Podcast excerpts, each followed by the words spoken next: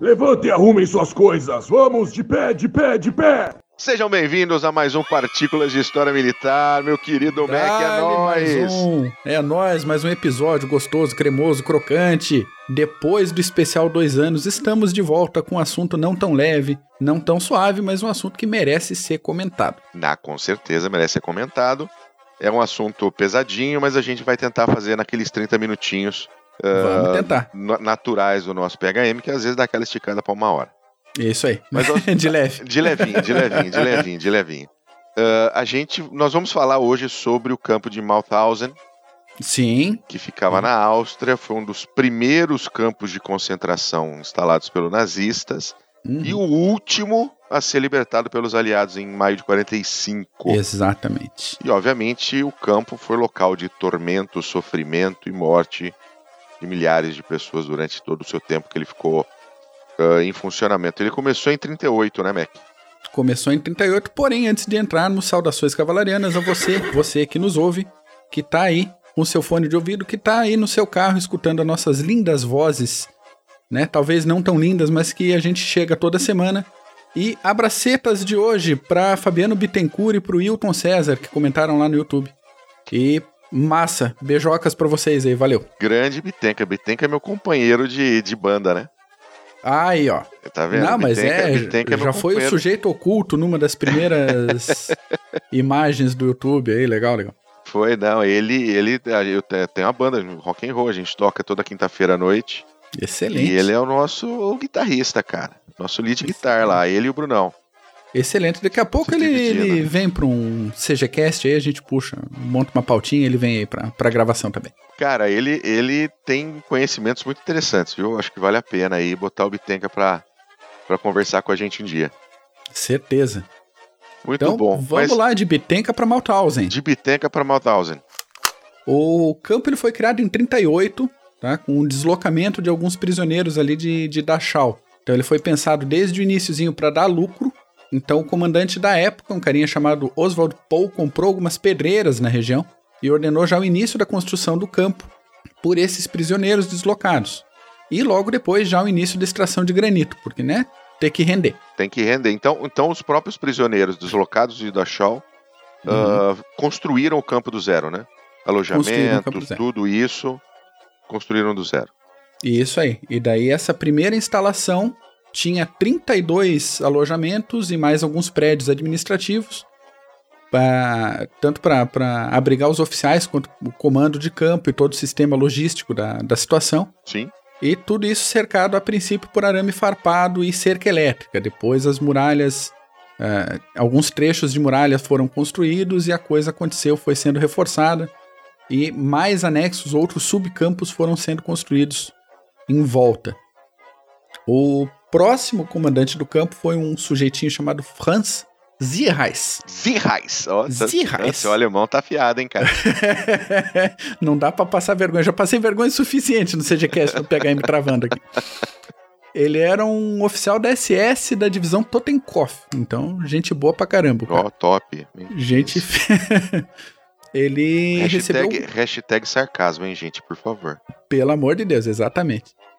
Em- ele recebeu o comando do campo no dia 9 de fevereiro de 39 e permaneceu como comandante até o final da guerra. Então, tudo que aconteceu nesse período aí é no rabo dele que a gente tem que acreditar. Tem o Ah, dedinho dele ali, né? Tem o dedinho dele ali em toda a, a operação. Não, uma coisa interessante aqui, às vezes as pessoas elas acabam relacionando diretamente o campo de concentração com a guerra. Sim, Às vezes há a impressão de que o campo de concentração ele só passou a existir por causa da guerra.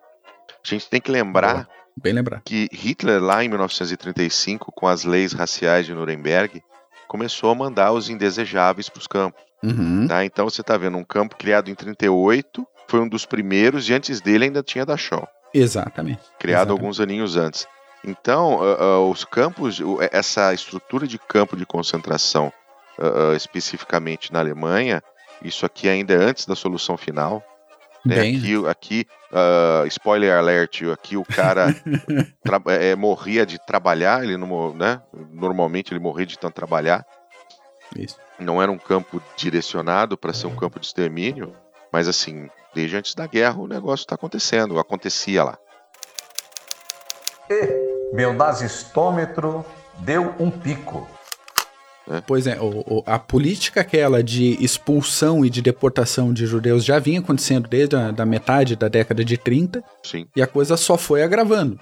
Então a gente tem o próprio o campo de Mauthausen, ele foi pensado para ser um campo para prisioneiros comuns, depois ele evoluiu, entre aspas, para prisioneiros políticos e daí perseguidos intelectuais, elite, qualquer um que pudesse afrontar o sistema nazista, Sim. era mandado e Mauthausen era, era um dos destinos preferenciais para esse pessoal. É, né? A gente depois. Nós vamos fazer ainda um CGCast falando sobre campos Aham. de prisioneiros. Essa, essa ideia de campos de concentração ela não é alemã. Tá? Até Sim. onde eu sei, ela é essa ideia britânica, que veio lá da Guerra dos Boeres. Sim, então é derivado de todo o sistema colonial, tudo. Exatamente. E a gente precisa falar, contar a história desses campos, não só campos de concentração, mas Uhum. os campos de extermínio e os campos de reeducação, que ainda existem na Coreia do Norte, que nós tivemos muito na, na, na União Soviética, em outros países ali do Pacto de Varsóvia. Coisa interessante para a gente falar. Mas voltando, voltando, Voltamos. voltamos Que a gente pauta. voa, daí a gente é, volta. É, a gente né? começa a voar aqui. Voltando para. Não, é, é, é igual papo de, de, de encontro nacional, né? Ah, sempre. Você começa Exato. falando de Mauthausen e termina falando de Zimbábue. Isso. Então isso. a gente tem Aliás, pra- falta 60 dias pro 60 menos dias, agora, contando menos a de- hora que vai pro ar. Cinqu... É, menos ho- de- hoje faz, faltam 59 dias. Isso aí. Isso aí. Dia da gravação nacional. falta 59 dias. Preparem-se. Curitiba tremei. Estamos chegando. O governador já, já pediu a presença da Força Nacional e o bar do alemão já requisitou mais cerveja e mais Eisbein pra gente. É bom. Faz bem, faz bem. É, então esse bonitão aí, o Frank, foi- pode repetir? Você tem, né, eu gostei.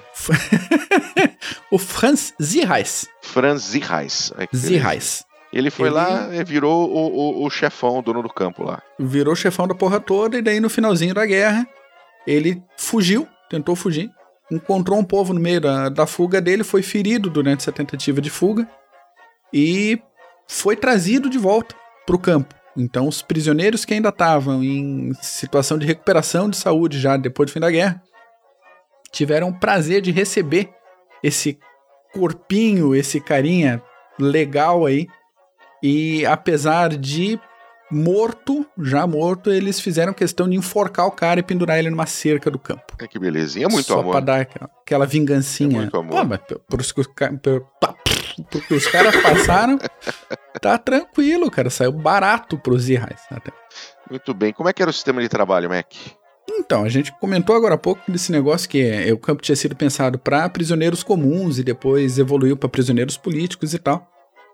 E a atividade geral do campo era extração de granito, mas conforme o tempo foi passando, outras atividades foram somadas ali.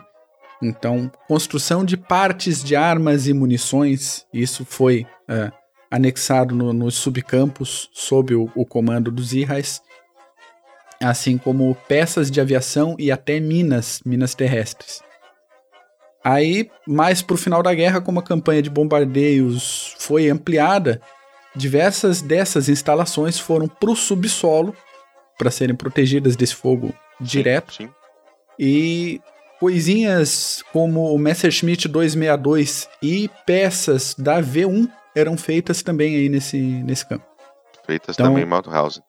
É, lembrando que esse campo ele ficava na, na Áustria, a poucos quilômetros ali da Alemanha, então ele tinha uma situação geográfica propícia para ficar é, mais longe um pouco do alcance dos bombardeios. Então demorou mais tempo até esse campo começar a ser atingido pela oitava Força Aérea. É, lembrando que ah, os aliados, a partir de um certo momento, tinham total controle dos céus da Europa. Exato, exato. Tinham superioridade aérea e, e aí a, a- a Luftwaffe teve, teve baixas pesadas aí, Uhum, especialmente dos seus grupos de caça. É isso aí. Ah, e, obviamente, os amigos do rei se aproveitaram desse trabalho forçado, desse trabalho escravo.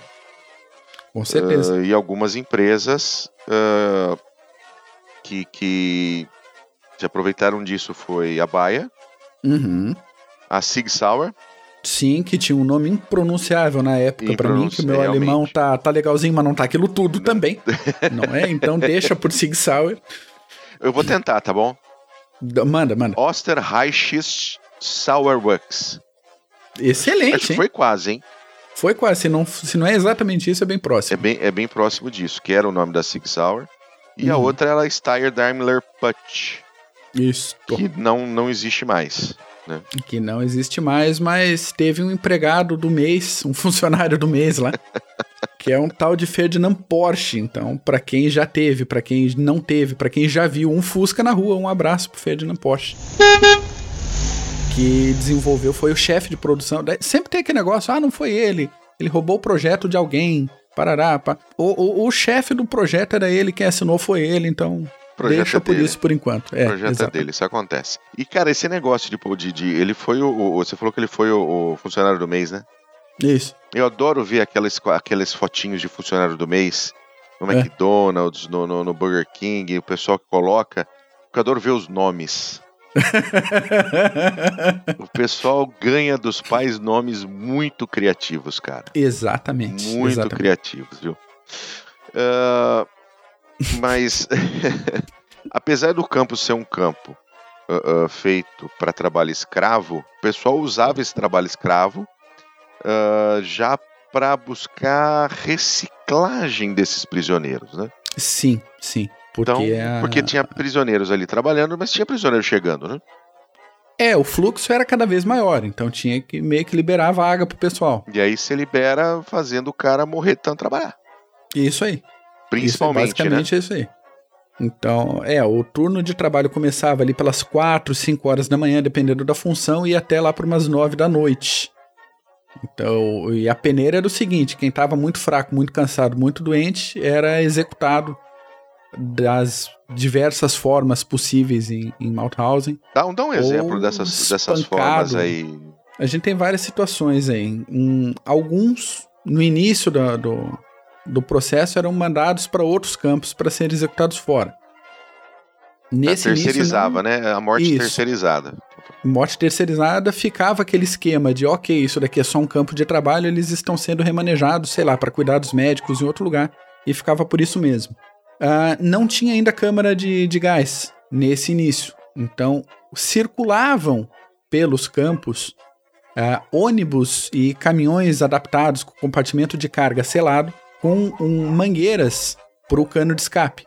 Era relativamente comum nessa época o pessoal ser embarcado como se fosse Sim, ser transferido Sim, sim. e daí fechava o compartimento, Eu botava a tenho- mangueira, ligava o motor e pau nele até Tem uma acabar com a, página, com a galera lá. tem uma página no Facebook muito boa chamada SGM Crimes de Guerra. Uhum. E eu vi um vídeo de época deles ah, colocando as pessoas para dentro dos caminhões.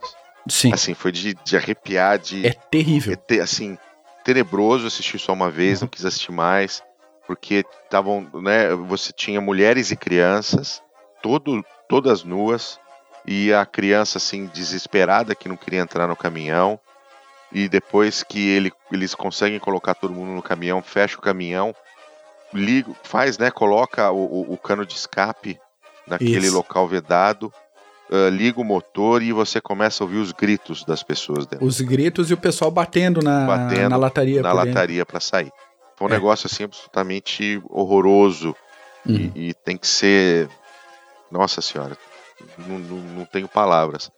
Ah, É mas muito boa essa vezes a gente- paginazinha do Face, viu? É, SGM. A gente de pede o ponto, às vezes, que a gente lê alguma coisa, a gente sabe, a gente é, vê as letras que representam essas atrocidades, mas a gente vê uma filmagem disso, cara, é um negócio absolutamente É, ele repugnante. traz, ele traz realidade para aquilo que você lê, né? É, é. E essa cena em específico, um- uma das coisas mais chocantes é essa criança que tá protestando, que não quer entrar, ela é, levando chutes do, Sim, sim, do sim. sei lá, se era um oficial, alguma coisa. E aparentemente a mãe dela vem conduzir ela pra dentro do compartimento. cara. Putz, isso é de, de, de ferrar com tudo, que você sabe o que, que vai acontecer e você vê a mãe da criança levando a criança pra dentro do furgão. É É, foda. é complicado, complicado. É foda. E meu nazistômetro deu um pico.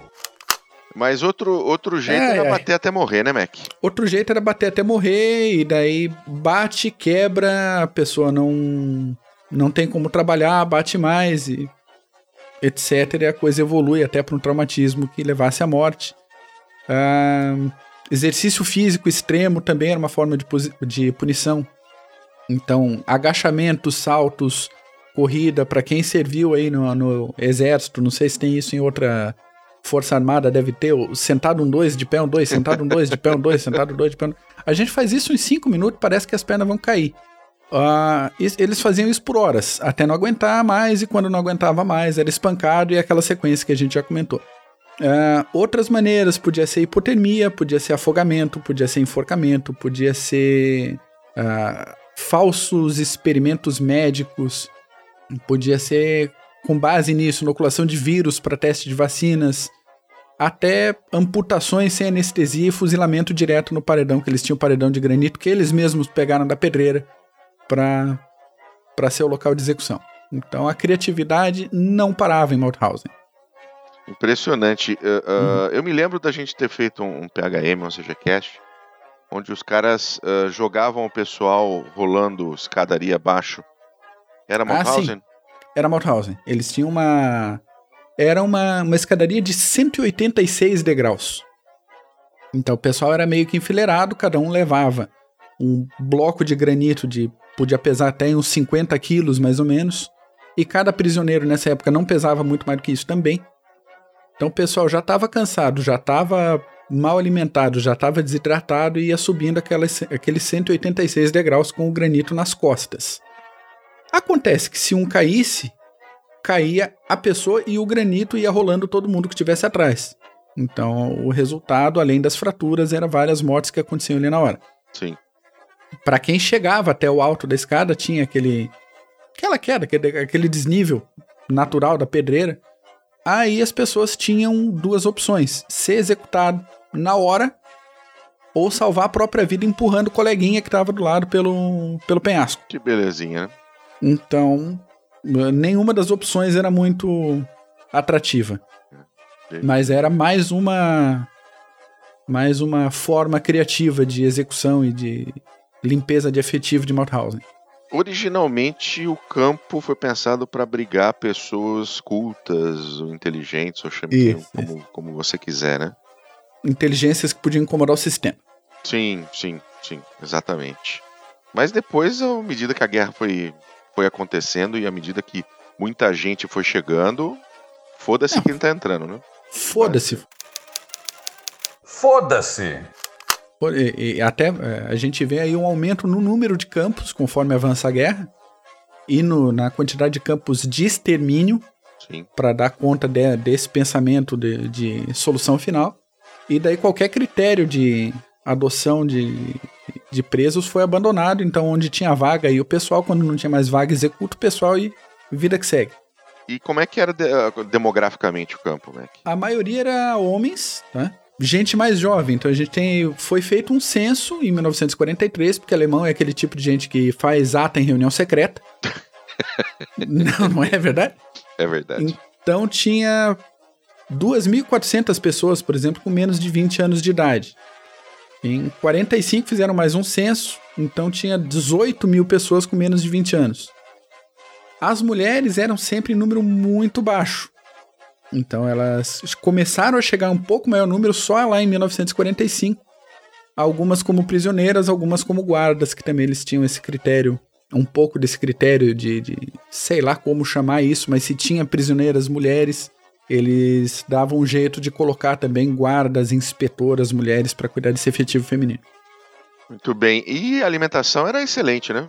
A alimentação era excelente, com menos de mil calorias por dia para um trambolho de trabalho, uma carga de trabalho absolutamente exaustiva. Então, a gente comentou agora das escadas, com, com os blocos de granito aí de, de 50 quilos. O peso médio dos prisioneiros era de 45. é, O cara tinha que E- praticamente levantar-se a si mesmo exatamente, subindo uma escada. subir uma escada. É, e, e tinha ainda um bloco que tinha um, um tratamento mais carinhoso ainda, era o Mais- bloco 20. Mais cremoso. Mais cremoso. Esse bloco aí era feito por prisioneiros oficiais soviéticos é, com alegação de crimes contra o Reich. Então aí tinha sabotagem, espionagem ou tinha você ser preso no campo de batalha e foda-se. Foda-se! A população desse bloco, na média, era de 1.800 pessoas que recebiam um quarto da ração normal. Então o pessoal recebia 250 calorias, entende? Até que eu pariu. E é, esse pessoal dificilmente durava mais do que três semanas no campo. Então, nesse período aí, eles sofriam abusos, interrogatórios, espancamentos. No, eles morriam em funções de treinamento para os oficiais alemães. Então, treinamento de tortura e treinamento de interrogatório era feito com o pessoal do Bloco 20. E para ajudar nessa limpeza de efetivo, vamos dizer assim, no verão todas as janelas do alojamento eram seladas para o pessoal sufocar. E no inverno as, as, janelas eram retiradas e durante a madrugada molhava o pessoal com mangueira lá para dar uma hipotermia e ajudar na tortura. Tratamento VIP. Tratamento VIP. Já era ruim para todo mundo, daí para oficial soviético, cara, já, já era. Assim, antes, logo antes de, de né, de ter a liberação do campo e, e a chegada das tropas. Uhum. Obviamente que os nazistas destruíam documentos, como você falou, né? Alemão faz ato até de reunião secreta. Isso, isso. Destruíram uma série de documentos, então as estimativas de contagem de mortos é um, um pouco incerta, né? Ela Bem tem uma variação meio, meio grande, né, mãe? Ah, pode variar de 50 mil a 300 mil mortos. Isso não só em Mauthausen, como em Gusen e nos outros campos menores ali foi, foi difícil, foi complicado. A gente sabe os julgamentos que aconteceram depois da guerra. O Zirrais já foi executado ali na, na, tentativa de fuga dele, mas uhum. várias outras pessoas foram indiciadas depois, por, não só para esse campo quanto pelos outros. Mas a, a situação foi difícil também um pouco para o comando. Então sempre tinha é, tentativa de fuga, por mais que fosse improvável. Então a administração passava um trabalho com isso. Sim. A, a gente não, nunca pode pensar que o pessoal era cordeirinho. Tem gente que fala umas merda de vez em quando na internet. Que, ah, porque o pessoal se deixava levar. Ah, porque o pessoal não reagia. Ah, porque. Não, gente, vamos, vamos é, entender a situação que eles estavam. Se coloque na, na, na, na posição. É, se coloque né? na posição coloque deles. No, vista os sapatos do sujeito e. Exato. Antes de falar exato. merda. Porque um, um, dos principais mecanismos era a quebra da, da autoestima, era a quebra da personalidade. Sim, sim. Isso se faz mentalmente, não fisicamente. Então você pode ter uma pessoa que está ali sobrevivendo, comendo, trabalhando, coisa, ela está absolutamente destruída já. Então, na, não existe às vezes mais uh, nada tão forte dentro dela que possa uh, reagir. Isso já morreu antes. É, a primeira coisa que o ser humano é. tem é um espírito de sobrevivência, né? Exato, exato. E junto, esse espírito de sobrevivência fala mais alto normalmente do que o espírito de luta. Uhum.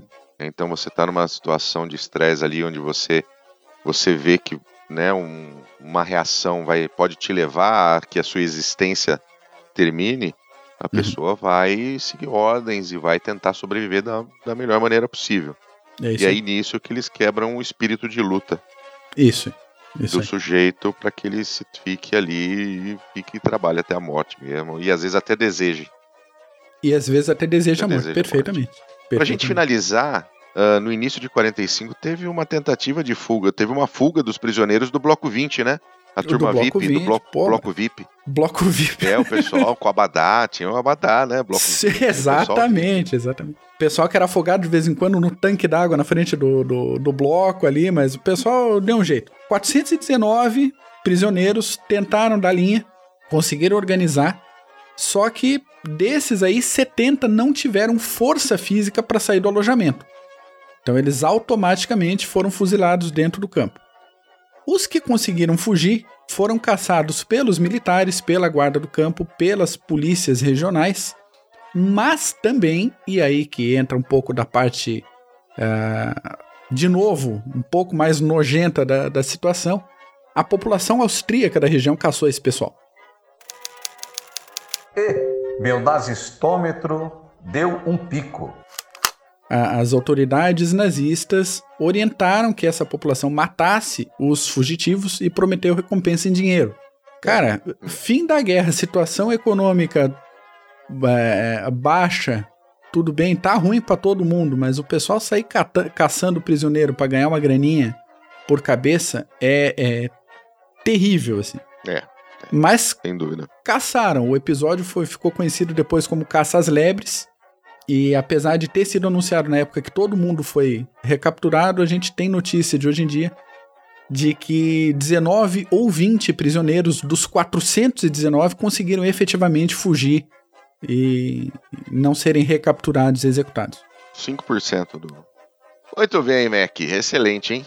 É pesadinho, mas pesadinho, é um assunto que tem que ser falado de vez em quando. Tem que ser dito, tem que ser dito. Então, muito bom. Algum, mais algum recadinho, Mac? O recadinho de sempre, se você gostou e acompanha a gente pelo YouTube, deixa um joinha aí. Se você gostou e acompanha a gente pelo feed, sabe de alguém que pode gostar desse episódio, compartilha, fala do Clube de Generais. Diz, ó, tem um negocinho cremoso para ti lá. Sei que de repente pessoa. Você conhece a, a pessoa que gosta de ler sobre campos, alguma coisa? Indica aí, indica nossas redes. A gente tá no Instagram, no Twitter, no Facebook. Tem o nosso site, clubedosgenerais.org. Então, vida que segue, indique o Clube de Generais por aí se você gostou. Se você não gostou, manda uma mensagem pra gente. Ó, esse episódio ficou uma bosta, esperava mais. Mas comunique. Comunique-se. Fala com a gente aí. Comunique-se, muito bom. Eu quero dar o meu recadinho final aqui. Por favor. Uh, é, mandar um, um, um, abraço e uns parabéns para a Escola Preparatória de Cadetes do Exército que completa ah, boa, amanhã boa. 78 anos de existência. Excelente. Então, um grande Aliás, abraço para a escola, um grande abraço para o comandante, Coronel Marcos. Expandindo o teu recado, Teve alguém que recebeu um diploma de amigo da escola preparatória de cadetes do Exército? Como é que foi esse negócio, hein? Cara, foi bem legal, foi bem legal. A gente tem feito um trabalho com a escola e com a Associação dos Expedicionários de Campinas já faz dois anos, né, Mac? Uhum. onde a gente ajuda a organizar o, o, o evento de tributo à FEB, a gente dá suporte para a associação, nosso Clube dos Generais damos suporte para a associação e nós também uh, nós organizamos um evento de wargame então, os wargames de tabuleiro do grupo so, do Clube Somnium, uhum. do nosso querido Truscott, uh, a gente leva para que os cadetes joguem as situações, as batalhas da Segunda Guerra uh, num ambiente diferente, tá? Então, durante o evento todo, tá lá o pessoal nas mesas jogando. Se, se você tá no YouTube, você tá vendo a fotinha aí que eu sei que o Mac vai colocar. Opa, vamos sim. E, e a gente ajuda, a gente organiza esse evento e, e dá esse suporte Especificamente, o objetivo aí é uh, a gente cada vez mais colocar o nome da FEB em evidência e hum. preservar a história militar brasileira. Então eu tive esse, essa honra de ser agraciado com o diploma de amigo da, da, da SpaceX na cerimônia de aniversário que aconteceu essa quarta, última quarta-feira. E foi muito legal, foi uma honra para mim, fiquei extremamente feliz, foi muito bom. Maravilha, maravilha. Merecidíssimo essa, esse reconhecimento, cara. Você faz um trabalho excelente uh, junto com a, com a associação do, dos, dos, expedicionários de Campinas, junto com a SpaceX. Merecidíssimo mesmo. Parabéns. É, esse, esse, é... esse amigo, não só, eu não sou é. eu só o amigo da, da, da, escola, né? Todo o clube dos generais uhum. uh, é amigo da escola e todo mundo que veio deu suporte.